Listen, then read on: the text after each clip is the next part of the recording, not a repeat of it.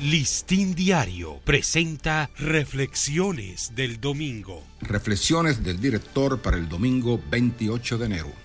La evasión de las noticias. La sobrecarga de noticias está colapsando a las plataformas informativas del mundo, provocando una creciente tendencia hacia la evasión de esos contenidos entre los millones de usuarios o lectores.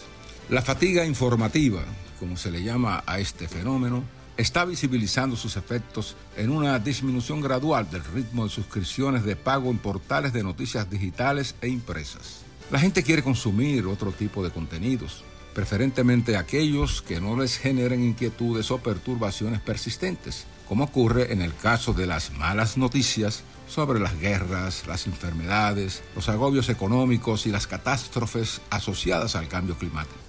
Buscan ahora otras opciones que sin despreciar la lectura de noticias relevantes para el futuro de la humanidad, les proporcionen espacios de entretenimiento, de aprendizajes de oficios y destrezas útiles para sus vidas e intereses individuales.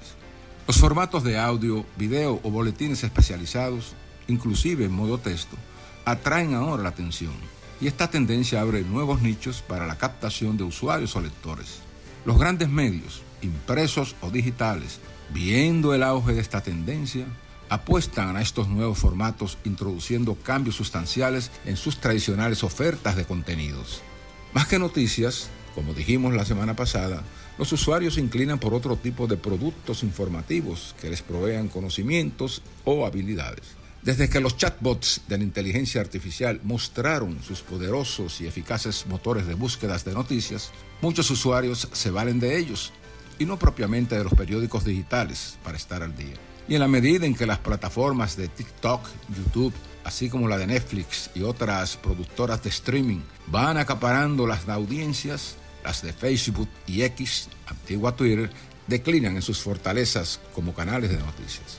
Frente a estas turbulencias, los medios apresuran nuevas apuestas hacia contenidos que expliquen cuestiones complejas, ofreciendo noticias que no solo señalen problemas, sino que aporten soluciones, como lo dice el último informe anual de la Reuter Institute y la Universidad de Oxford. Estas apuestas también privilegian historias humanas más inspiradoras, así como enfoques más entretenidos y divertidos para remediar los síntomas brutales causados por la infodemia y su más nociva subvariante, la fatiga y la evasión de las noticias. Listín Diario presentó Reflexiones del Domingo.